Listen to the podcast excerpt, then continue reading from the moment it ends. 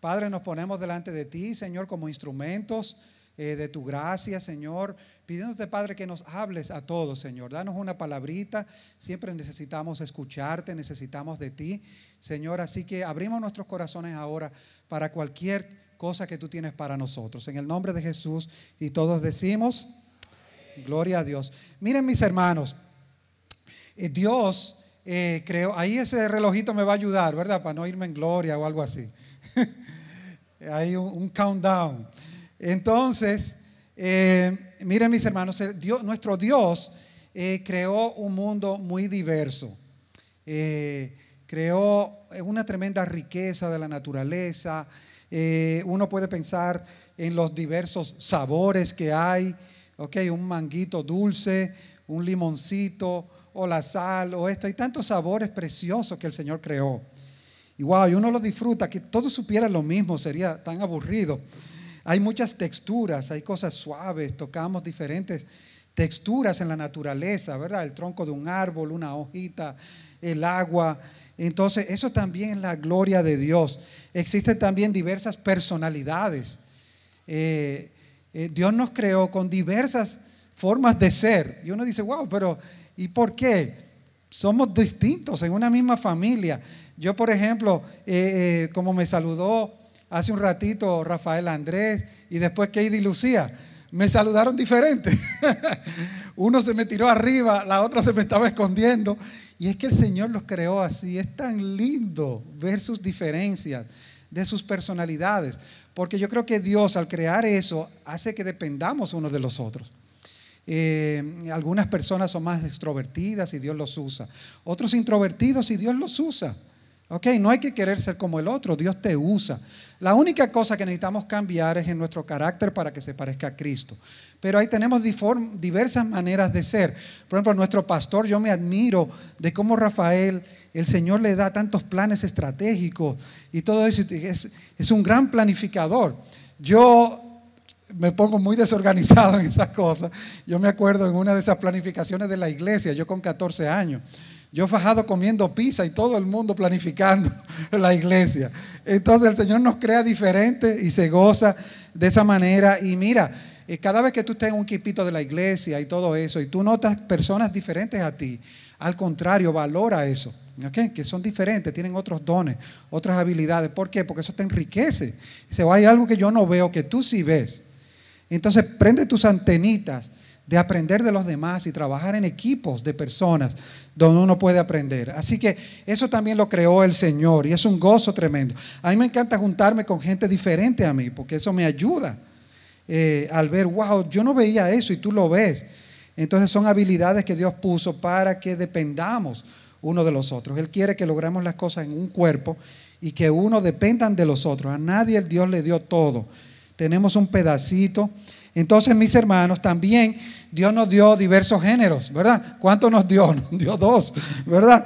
Ahí eh, no ampliemos más de la cuenta. Cuando yo llené la app de, venir aquí a Santo Domingo eh, en el fin de semana, me salió, dije, otro. Y yo me quedé por un rato como, ¿y qué será lo que quiere decir la app de República Dominicana? Que dice que ¿verdad? Entonces eh, el Señor creó la diversidad del hombre, la mujer, gloria a Dios. Eso fue creado de manera perfecta, eh, de esa manera. Eh, Satanás quiere dañar los diseños de Dios metiendo, ¿verdad? Mentiras y todas esas cosas. Pero gloria a Dios, ¿verdad? Por nuestra esposa, por nuestro esposo, por cómo el Señor ha creado todo eso. Pero yo quisiera conversar un poquito acerca de la diversidad que hay en cuanto a los tamaños de las cosas. ¿Ok? Hay tamaños de las cosas. A veces hay poquito, hay mucho, hay grande, hay pequeño. Dios también creó esa diversidad. Eh, un ejemplo de eso, les puedo decir que es bien fácil de ver esa creación de Dios, son los planetas y las estrellas. Eh, y cuando uno mira eso, a mí me encanta pasar tiempo viendo esos videos de astronomía. Y cuando uno ve de los planetas y las estrellas, uno es inconcebible, es inconcebible la grandeza de Dios. No, no hay forma de entender, wow, pero ¿cómo es posible? eh, ver un Dios tan grande expresado a través del tamaño del universo. Y miren, eh, uno puede decir, wow, el planeta Tierra tan grande, tantas naciones, hemisferios, tantos lugares, el sol no se escapa dando las vueltas, en cada lado hay un día, una noche. Y en este planeta Tierra, aunque lo consideráramos grande para nosotros, eh, que nos vemos pequeñitos, fíjense, eh, en el sol, si lo comparamos con el sol, si ustedes buscan en el Google, ¿cuántas veces cabe la Tierra en el sol? Ustedes verán que cabe un millón de veces. En nuestro vecino, nuestra estrellita más cercanita, pequeña que está ahí en el vecindario, la tierra donde vivimos, donde tú naciste, donde tú estás desarrollándote, cabe un millón de tierras en esa estrella vecina cerquita. Un poquito más de ese millón. Así que mis hermanos, eh, pero uno podría pensar y decir, wow, la verdad que ahí se acabó el universo, ¿verdad? ¿Qué puede ser más grande que un millón de veces el planeta Tierra? En estos días yo supe que eh, el récord que tienen los astrónomos del tamaño de algo es la, estrella más grande que ha sido posible ver o registrar. Debe haber más por ahí, pero la más grande que han podido registrar. Eh, miren, adivinen cuántas veces se llama UI esa estrella la estrella UI, con una Y. Y adivinen, el Sol en esa estrella cabe 5 mil millones de veces. 5 mil millones de veces cabe nuestro Sol en la estrella UI. Ya usted sabe por qué le pusieron ese nombre. UI. Wow. Yo le hubiera puesto wow. la, la estrella wow. Así que mis hermanos, nuestro Dios es increíblemente poderoso y grande, que puede existir una estrella. Imagínense qué sería el sonido. A veces han grabado el sonido de los astros, han tomado grabaciones con satélites y se oye ese sonido bajo, fuerte, constante del sonido del universo. Yo imagino que parte de ese sonido es como un roer que viene de esa estrella Uy, de ese tamaño de 5 mil millones de soles dando vuelta ¿ok? Con el poder de ese fuego en medio de esa estrella y dando y rotando. Y parte de ese sonido del universo es ese poder grandísimo que hay en esa estrella. Así que mis hermanos, miren, también les cuento, además de esos tamaños de los planetas y las estrellas, también tenemos que las virtudes espirituales tienen tamaños también. Las virtudes espirituales tienen tamaño. Tú puedes tener poco o mucho. Tú puedes tener pequeñita una virtud o grande esa virtud en ti. Un ejemplo, tú puedes tener mucho amor o puedes tener poco amor.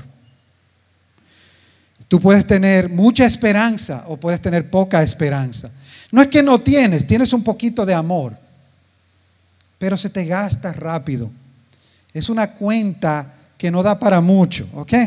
Bueno, con eso yo puedo pagar un taxi, ¿ok? De aquí a Abraham Lincoln, pero no puedo llegar a Santiago, a Boca Chica, con ese, ese poquito que tengo. ¿Ok? Entonces tengo un poquito de amor, pero no suficiente amor. Y esas virtudes parece ser que espiritualmente pueden ser pequeñas o grandes en nosotros. Obviamente Dios aspira a que lo tengamos grande, que nuestro amor sea suficientemente grande para lograr su propósito en nosotros. También la esperanza. A veces la esperanza se nos gasta rápido. ¿Ok? Ah, bueno, yo tengo esperanza hasta este punto de las noticias. Pero cuando ya las noticias llegan a este nivel, ya perdí la esperanza. No, ya no hay nada que hacer. Lo que yo escuché de la palabra ya se me olvidó. ¿Ok? Yo no creo que Dios llegue ahí. Ya esto se acabó. ¿Ok? Y se nos gasta la esperanza. Porque una esperanza pequeñita no es suficiente. La paciencia. La paciencia podemos tener un poquito o podemos tener mucho. ¿Ok? Podemos tener suficiente paciencia para el llamado que Dios me está haciendo. Pero a veces no tenemos tanto en la cuenta y se nos gasta rápido y no podemos seguir logrando el propósito de Dios en nosotros. Pero yo quiero hablarles, mis hermanos, eh, acerca de la virtud espiritual, del fruto del Espíritu Santo, de la fe, de ese don de la fe, de esa gracia de la fe en nosotros quisiera hablarle del tamaño de la fe. De la fe que es mucha, de la fe que es poca. ¿Y qué implicaciones tiene esa cantidad de fe en tu vida y en mi vida? Mi cuenta de fe, ¿qué implicación tiene el tener poco o el tener mucho? No es que no tengo, pero ¿cuánto tengo? Y quisiera leer que vayamos a Mateo capítulo 8 y quisiera leer del verso 5 al verso 13. Y no sé si lo vamos a tener disponible ahí. Vamos a ver. Quiero leerles esa porción de la palabra. Dice que al entrar Jesús en el verso 5 de Mateo capítulo 8, al entrar Jesús en Capernaum, se acercó a él un centurión pidiendo ayuda. Eh, Señor, mi siervo está postrado en casa con parálisis y sufre terriblemente. El Señor le dijo, iré a sanarlo. El centurión contestó, Señor, no merezco que entres bajo mi techo, pero basta que digas una sola palabra y mi siervo quedará sano. Porque yo mismo soy un hombre sujeto a órdenes superiores y además tengo soldados bajo mi autoridad. Le digo a uno, ve y va, y al otro, ven y viene.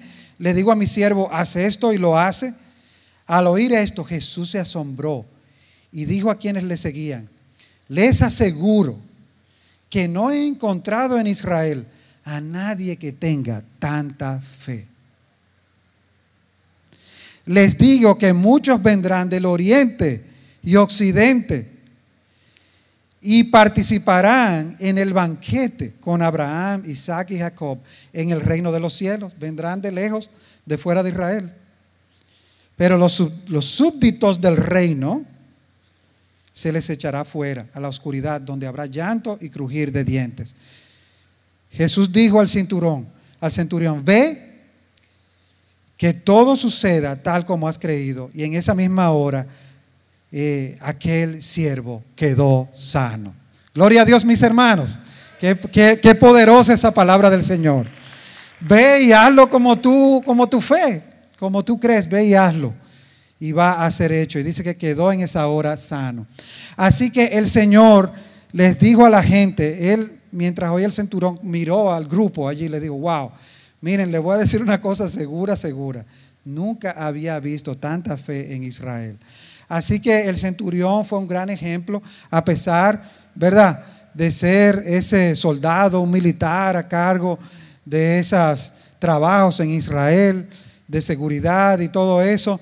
Eh, el centurión era un grado militar, el centurión era el que estaba sobre 100, ¿verdad? De centuria, y él estaba sobre 100 siervos, 100 soldados, ¿verdad? Y sufría por uno de ellos que necesitaba ser sanado el Señor hizo la obra. Pero vamos a leer ahora Mateo 14, 22 al 33.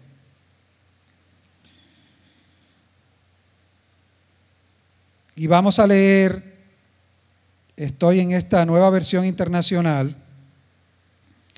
y dice, Mateo 14, verso 22, enseguida Jesús hizo que sus discípulos subieran a la barca, y se adelantaron al, lado, al otro lado, mientras él despedía a la multitud. Después de despedir a la gente, subió a la montaña para orar. Al anochecer estaba allí solo y la barca ya estaba bastante lejos de la tierra, zarandeada por las olas, porque el viento le era contrario.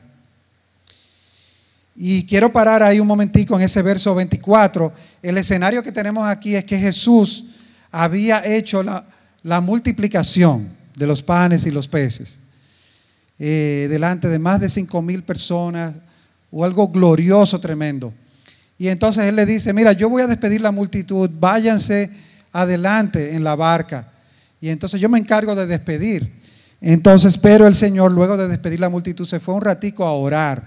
Quizá le estaba cansado, espiritual, emocional, físicamente eh, ¿verdad? Como su parte humana y quería ir a tomar un tiempo de oración junto a su padre y de descanso delante de Dios. Entonces, Dice que en la madrugada, en el verso 25, Jesús se acercó a ellos caminando sobre el lago. Cuando los discípulos lo vieron caminando sobre el agua, quedaron aterrados. Es un fantasma, dijeron. Y llenos de miedo comenzaron a gritar. El griterío, el juider, no podían huir porque estaban en el agua, pero se armó un griterío ahí y no había para dónde correr, ¿verdad? Los dominicanos hubiéramos salido despistados, hubiéramos salido nadando probablemente. Entonces, eh, pero Jesús le dijo, eh, cálmense. Eh, en otra versión dice, tengan ánimo, ¿ok? Soy yo, no tengan miedo. Señor, si eres tú, respondió Pedro, mándame que vaya a ti sobre las aguas. Y el Señor Jesús le dijo, ven. Eh, Pedro bajó de la barca y caminó sobre el agua en dirección a Jesús. Pero al sentir el fuerte viento tuvo miedo y comenzó a hundirse. Entonces gritó, Señor, sálvame. Enseguida Jesús le tendió la mano y sujetándolo, eh, dice que lo reprendió. Hombre de poca fe, ¿por qué dudaste? Cuando subieron a la barca, el viento se calmó y los que estaban en la barca le adoraron diciendo, verdaderamente tú eres el Hijo de Dios. Así que mis hermanos, eh, aquí el Señor, solamente seis capítulos más adelante, el Señor tiene otro encuentro de prueba de fe. Y quién sabe los encuentros de prueba de fe que el Señor tiene contigo y conmigo.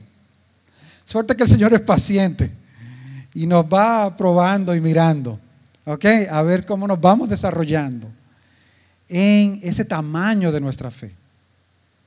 ¿Tu fe se está creciendo esa fe o está empequeñeciendo con el tiempo? ¿Estás tú agregando ese balance de fe? ¿Eres tú una persona de más fe hoy que lo que eras atrás hace unos años? Entonces el Señor cuenta ese tipo de balance y como vemos el Señor le dijo, hombre de poca fe muy diferente a lo que sucedió con el centurión, donde el Señor dijo, no había visto tanta fe. Así que si uno pensara en estos textos, ¿qué era igual? ¿Qué era igual entre el centurión y Pedro? Bueno, ¿qué era igual? Piensa por un momentico, ¿qué era igual entre ellos? Bueno, los dos estaban frente a un problema, una situación de distinta naturaleza, pero para cada uno problema. Otra cosa, los dos fueron a Jesús. Los dos fueron al Señor. Pero ¿qué era diferente? Lo que era diferente era el tamaño de su fe.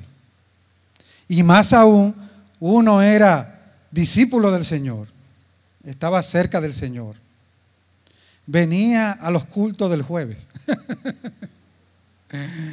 y eso me hace a mí redarguirme delante del Señor. Decir, Señor, yo quiero, ¿verdad?, poder tener ese tamaño de fe que tú esperas de mí, irlo incrementando poquito a poquito. Entonces, el que estaba fuera, el centurión, que estaba muy lejos de calificar, porque era un extranjero y militar y todo eso, él, el Señor, Dios estaba haciendo una obra en él, en un gentil, porque el Señor quería ganar a todas las naciones a través de Jesús. Entonces, así que el tamaño de su fe fue la diferencia entre los, entre los dos. ¿Ok? La poca fe no es suficiente. Pedro tenía un poquito de fe. Tenía un poco. Pero le dio, si Jesús estaba ahí en el piano, le dio hasta aquí. ¿Ok? Y ahí se le acabó. No pudo llegar hasta donde el Señor. Entonces, mis hermanos, no es que tú tengas o no tengas fe es cuánta fe tú tienes. Cuánta fe tú tienes en medio del problema, en medio de la prueba. Señor, dame fe hasta que concluya la prueba. No una fe que se quede a mitad del camino. Dame la fe suficiente, porque un día la prueba pasará y yo me voy a gloriar contigo, Señor, de que tú hiciste ese milagro y esa obra que era necesaria. Yo quiero estar después del problema y que mi fe haya sido suficiente. Dame fe, toda la fe que necesito, Señor. Siempre, mis hermanos, la fe debe ser más grande que tu problema. Todos tenemos un saldo de problemas. Todos tenemos situaciones en la casa, ¿ok? De distintos índoles, en el trabajo, en el país. Pero nosotros no podemos perder la fe. Tenemos que tener el vehículo que nos hace cruzar el problema. Y ese vehículo es nuestra fe. Yo recuerdo, mis hermanos, que mi esposa tenía cuando vivíamos aquí en Santo Domingo. Ella juntaba un grupo de mujeres que oraban de su trabajo allá en el Colegio Génesis y de aquí de la iglesia, y también un grupo de hermanas de los Alcarrizos, que una de ellas llegó a nuestra casa y nos ayudaba en la casa, y a partir de ahí nos conectamos con un grupo de mujeres, ella se conectó. Entonces Laila estaba con ese grupo de mujeres y toda era que había necesidades y problemas y escuchaban y se juntaban a orar y todo eso. Entonces se creó el grupo de los ayunos imposibles. Así se llamaba. ¿Por qué se llamaba el grupo de los ayunos imposibles? Porque ellos se iban al botánico más o menos una vez al mes. Y en el boca a boca, las mujeres que son tan sabias, no se quedaban solas con el problema, hablaban con hermanas en la fe. Ora por mí. Y se comunicaban en esa red de fe. Entonces ellas decían, vámonos los, los, los sábados para el botánico. Y se iban, no sé, cada mes. Y la razón de que se llamaban los ayunos imposibles era que era un grupo exclusivo. Si usted llevaba una petición pequeña, no lo aceptaban. Usted no iba para el botánico. Entonces a Laila le contaban una petición, mira que tengo este problema, tú sabes, una situación en la casa y todo. Hermana, no sé por qué yo voy a por ti, pero eso no cae en la categoría del ayuno del botánico. Yo lo lamento. Tráigame a alguien que está en la cárcel, alguien que tiene un pronóstico de muerte para el viernes. No me traiga cosas pequeñas, si no usted no pasa. Wow, no me dejaron ir. Entonces era el grupo de los ayunos imposibles. Y yo quisiera que Laila pasara por aquí y nos contara dos capsulitas breves de decenas de casos de esas mujeres de los ayunos imposibles. Cuéntanos, mi amor. Bueno, yo tengo demasiados testimonios. Yo creo que pudiéramos hasta escribir un libro de todas las cosas que nosotros vimos en ese tiempo. Y me acuerdo uno de los testimonios y es una pareja eh, más bien, bueno, fue la, esposa la que fue al, ayuno. Y ya ellos estaban, eh, cuando ella llegó al, al, ayuno, ellos tenían siete años divorciados. Él se apartó de los caminos del Señor, él decidió irse con otra mujer y la dejó. Y estuvimos orando en ese ayuno y ustedes entenderán que un ayuno, una petición imposible, ya tienen siete años ¿verdad? Divorciados. Y oramos al Señor y el Señor, que es poderoso y que solo necesita un granito, esa semillita de mostaza de fe, eso es lo que necesita para hacer un milagro tan grande. El Señor respondió esa petición. Y yo recuerdo que Pedro Ramírez fue el pastor o vamos a decir el ministro que los casó, fuimos al colegio Génesis y ahí hicimos la boda y ustedes no saben qué. Ahora mismo ellos son pastores, ahora ellos están yendo a diferentes regiones del país, han levantado pequeñas iglesias y esa ha sido la obra del Señor. Tengo otro testimonio y es el testimonio de una hermana que tenía una situación con su hija. Ustedes saben que cuando tenemos hijos adolescentes vienen las mayores crisis. En la adolescencia los, los estudios, los últimos estudios que se han hecho, ya inclusive ahora después del 2020, lo que revelan es que un 25% de los jóvenes están sufriendo de depresión, están sufriendo de ansiedad. Es una situación demasiado fuerte. Y entonces esta hermana fue al ayuno y nos contó que ella estaba luchando con su hija, su hija le estaba yendo muy mal, eh, ella estaba en bachillerato en las matemáticas, ella estaba teniendo problemas de autoestima, ella se creía que ella no podía, que ella no era inteligente Y ella llegó a un punto de depresión que luego la mamá nos contó que ella estaba a punto de quitarse la vida. Era una situación difícil. Ellos como padres hicieron todo lo humanamente posible. Ellos le buscaron diferentes tipos de tutores. O sea, eso era año tras año. Iba un tutor diferente que no, que este no, no lo entiendo. La cosa es que ella estaba, como decimos un buen dominicano, tapá. Tapá que no entendía matemáticas y llegó el punto de que ya estaba en tercero de bachillerato y el director se reunió con los padres y le dijo, miren, ya este es el último chance que ella tiene. Si ella no pasa este examen de matemáticas, ella va a perder el tercero y el segundo lo va a tener que hacer de nuevo, el segundo de, de bachillerato, que ahora yo sé que se llama diferente. Entonces, era una situación que estábamos todos orando para que esa muchacha pudiera pasar ese examen y también orando por su situación emocional, porque estaba al punto de que intentó quitarse la vida. Era una situación grave y esta hermana fue al ayuno. Pues estuvimos orando y sucedió para la gloria de Dios que esta, lo primero que pasó fue que el Señor la libertó de la depresión. En uno de los ayunos, esa jovencita estuvo allá en esos ayunos el Señor la sanó de la depresión. Lo segundo que pasó fue que ella pudo pasar su examen y no se queda ahí. Yo estando en Boca Ratón, me llama la mamá y me dice, tú no lo vas a creer. Ella le está yendo tan bien en matemáticas, ya en la universidad, que ella es monitora de matemáticas. Yo dije, ¿qué? No, pero es verdad que el Señor es el Dios de lo imposible. Gloria a Dios. Gloria a Dios. Gloria a Dios. Uy, mis hermanos, uy, wow. Qué poderoso es el Señor. Así que mis hermanos, el Señor siempre puede. Siempre puede. El Señor, no hay un problema que el Señor no pueda resolver. A veces el Señor lo va a resolver de manera diferente a como nosotros pensamos. Porque dice que Él puede hacer cosas más grandes de lo que nosotros eh, pensamos o de lo que nosotros incluso entendemos. Quizás Dios lo va a hacer de una manera, tú entiendes que es así y el Señor lo va a hacer de otra manera. ¿Ok? Pero el Señor siempre puede. Él escoge en ocasiones hacerlo de una manera distinta, en otro tiempo, en otra forma, en su soberanía, para tu bien. Pero Él siempre puede, eso que tú le estás pidiendo es simplemente que Él puede escoger en otra manera hacer eso que Él quiere hacer.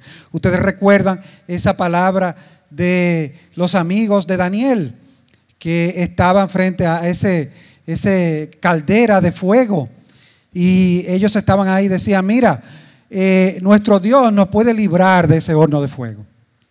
Él puede librarnos de ese horno de fuego.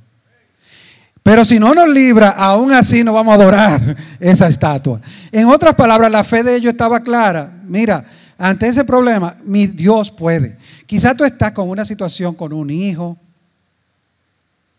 que quizás no está caminando con el Señor. Una situación quizás de salud de un familiar. Y yo quiero que tú recuerdes dentro de ti. Eso parece imposible, pero que tú siempre recuerdes por más imposible que sea, Dios es tan poderoso que Él puede sobre ese problema. Esa situación de mi hijo, de mi hija, Dios puede sobre eso. Y por eso yo debo orar y seguir orando. El Señor va a hacer la obra en la manera que le va a placer para bendecir a tu familia, en el tiempo que Él lo va a hacer, pero Él pide que nosotros tengamos esa fe y que siempre recordemos, esto no se trata de que Dios pueda o no pueda, Dios puede, Dios puede. Dios puede hacer la obra. No hay problema, no hay guerra, no hay situación, no hay tamaño, no hay condición que Dios no pueda vencer. Todo Él lo puede. Se trata más bien de mi relación con Él, de la forma en que Dios me va a mostrar su camino y su obra mientras yo esté caminando con Él. Pero su poder todo lo puede, mis hermanos. Miren, mis queridos hermanos, eh, cómo nosotros podemos crecer en nuestra fe. Eh, ya que nosotros decimos, bueno, yo quiero poder tener la suficiente fe, yo quiero crecer en esa fe, quiero echar mano del manto del Señor, como lo que nos contaba nuestro pastor cuando oraba más temprano. Esa palabra de Josafat, esa palabra de fe, de no temas. ¿Cómo yo puedo crecer mi, mi fe? Obviamente, tengo que hacerla crecer a través de exponerme la palabra del Señor. Tengo que llenarme de la palabra de Dios. Mientras yo más me lleno de la palabra de Dios, más oportunidad tengo de llenarme de fe. Mientras yo más escucho, ahí vendrá mi fe. Y entonces, así dice la palabra en Romanos, esa fe va a venir por escuchar esa palabra de Dios. Tenemos que exponernos a la palabra de Dios, pero hay una competencia hoy en día muy grande acerca de lo que escuchamos. Eh, muy malintencionada por Satanás. Y también, obviamente, algo súper importante es la comunidad de fe. Mantenerme en una comunidad de fe. Reunidos con mis hermanos. Juntos nosotros aquí. Eso siempre nos va a fortalecer nuestra fe. Su palabra y esa comunidad donde el Señor nos puso. Y eh, nuestro pastor contaba este domingo pasado sobre Mateo 24 y, en esa palabra, eh, pues de esas señales antes del fin, eh, eh, estábamos escuchando acerca de todos esos retos increíbles que hay relacionados con lo que está pasando ahora en el mundo. Y Mateo 24, un, vecino de los versículos que leímos, ¿verdad? De 8, del 14, el 24 más allá, todavía se habla de la fe, porque el Señor nos está diciendo en ese texto, en estos tiempos difíciles, necesitamos más fe. Necesitamos una fe fuerte para recorrer este tiempo, para no dejarnos desanimar. Y miren, hay tres cosas que en Mateo 24 eh, el Señor nos da como consejo. Si usted lo lee, usted va a ver tres consejos del Señor. Y nuestro pastor lo, lo dijo este domingo pasado. El primero es no dejarnos perturbar. No se turbe vuestro corazón. Dice, oirán de guerras, de situaciones. Y dice, la vamos a escuchar, tenemos que preocuparnos, es normal. ¿Ok? Pero el Señor está diciendo, no se turbe vuestro corazón. No nos dejemos caer hacia ahogarnos en medio de situación. Entonces Él dice, cuida tu corazón, no se turbe al punto de que tú pierdas toda tu paz, toda tu esperanza, toda tu fe. Entonces hay una transacción. Ah, bueno, cambié mi fe por esta turbación, esta preocupación. No se turbe vuestro corazón. ¿Ok? Preocuparnos, perfecto, saber qué está pasando, estar atentos, pero nosotros tenemos que decir, ok, eso es preocupante, pero yo sé que tengo a mi Dios y que el Señor tiene un plan. Entonces no voy a dejar que se turbe mi corazón al punto de yo perder mi fe. Otro es que no nos dejemos engañar. Dice, vendrán profetas, van a decir que son el Cristo. Habla mucho del engaño en ese texto bíblico. No nos dejemos engañar. ¿Por qué? Porque quiere robar nuestra fe. Todas esas palabras que escuchamos constantemente, que vienen de los noticiarios, decía, recuerden de este domingo, lo que escuchamos y todo eso. Entonces, pero si tú estás escuchando más noticias y más eh, redes sociales que la Biblia, bueno, pues obviamente va a crecer más tu duda que tu fe. Entonces tú tienes que estar informado y tienes que saber eh, buscar las mejores fuentes que sean posibles, ¿ok? Eh, buscar, filtrando lo mejor que puedas. Okay, prácticamente es imposible encontrar una fuente buena. Pero lo mejor que tú puedas encontrar, porque tenemos que estar informados y ser sabios. Pero eso puede ser algo para predicar. O sea, yo me informé para orar y para predicar, para usar eso para presentar la palabra del Señor. No para turbarme o ahogarme o dejarme engañar en medio de la situación, porque ahí está ganando Satanás, está robando nuestra fe. Entonces tenemos que usar esas circunstancias de los tiempos del fin para nosotros seguir siendo testigos del Señor. Y lo último que el Señor nos aconseja es no desanimarnos. Como dice la palabra, dice, algunos, al, haberse multiplicado la, maldad, el amor de muchos se enfriará. Entonces el Señor dice que no perdamos ese ánimo que tenemos en el Señor, como le dijo a Pedro, ten ánimo, o le dijo a, los que estaban en la barca, que no tuvieran temor, que tuvieran ánimo cuando estaban asustados. Así que mis hermanos, eh, yo quisiera concluir este tiempito eh, contando también un, pequeño testimonio que, que yo eh, hace unos poquitos meses estaba en un país de Sudamérica y teníamos una reunión con representantes de todas las tribus de ese país. toda tribu, toda lengua, toda nación. Estaba un salón como 800 personas y habían personas de todas las tribus indígenas de ese país, o de una buena cantidad de las tribus indígenas, y yo podía ver las vestiduras diferentes, o se ponían unas cosas, y un poquito de las diferencias entre ellos, de tamaños, de, de tonos de la piel, y eso era lindísimo. También estaban todos los descendientes de africanos en ese país, algunos con 6'3, 6'4, yo miraba así. Entonces, ese país es tan grande que tiene de todo, ¿ok? Y nosotros nos reunimos con todos ellos para hablar. Ellos estaban representando sus iglesias y habían venido de sitios lejísimos para llegar para una semana de motivación de la palabra. Algunos habían llegado con un poco hasta de desánimo de las luchas y la dificultad. Pero era una reunión para hablar con las tribus, las lenguas y las naciones. Y yo me sentía tan privilegiado de ver todo eso. Gente que se ponía sus vestidos especiales. Y dije, pues, Señor, yo estoy viendo lo que dice tu palabra. Y yo estaba tan contento. Entonces tuvimos un primer día de conferencia. El segundo día, estábamos en un sitio como Sanville, algo así, eh, porque no se conseguía un lugar y ahí fue que pudimos hacer.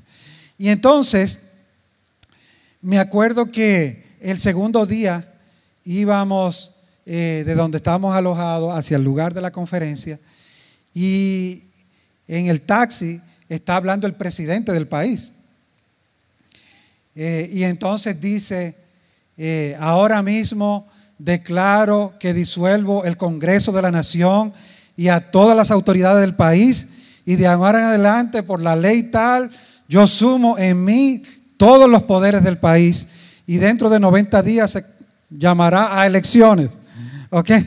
Y entonces eh, ya el taxista estaba nervioso, nos estamos yendo, ¿y qué está pasando? Cuando llegamos al lugar, estaba, llegaron toda la gente de todos los lugares donde se habían alojado para dormir. Teníamos las 800 personas ahí. Y el país en esa mañana, ocho y pico de la mañana, todo el mundo, un nerviosismo en todo el país.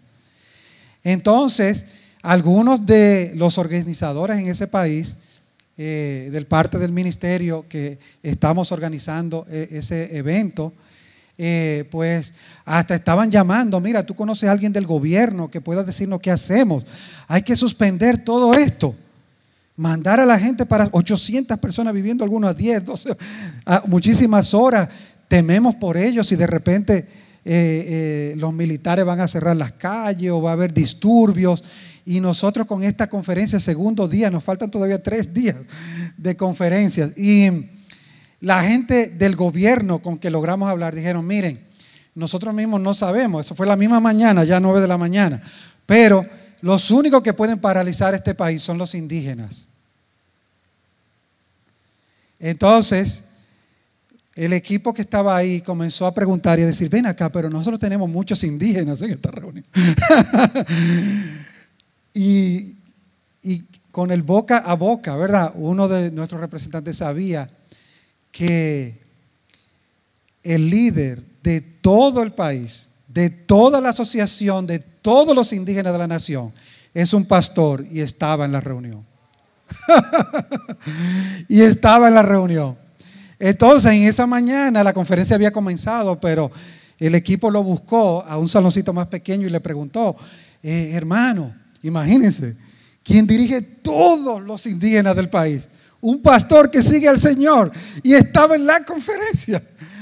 Y le preguntaron el equipo, mire, ¿qué usted piensa? Despedimos la conferencia hoy, cerramos esto porque quizás qué, qué va a suceder con el país. Y él por un momento pensó y dijo, sigamos con nuestra conferencia. Podemos terminar la conferencia. Continuemos. Hasta el viernes no va a pasar nada. No va a pasar nada. Así que hermanos, yo sentí en ese momento como si hubiera sido que Dios movió una ficha para esa nación y puso una ficha especial en ese lugar. Y nos dijo lo que dijo nuestro pastor ahorita más temprano con esa historia con Josafat, ¿verdad? No temas, no temas. Y nosotros dijimos, wow, él dijo, continuemos con la conferencia, no la cierren, sigan. Y era la persona más importante después del presidente que podía decir eso, porque él tenía el poder y la autoridad para haber paralizado caminos, la trayectoria de las cosas, la salida de autobuses, disturbios y todo eso. Así que ese hermano, eso fue precioso poder hacer eso en esa conferencia.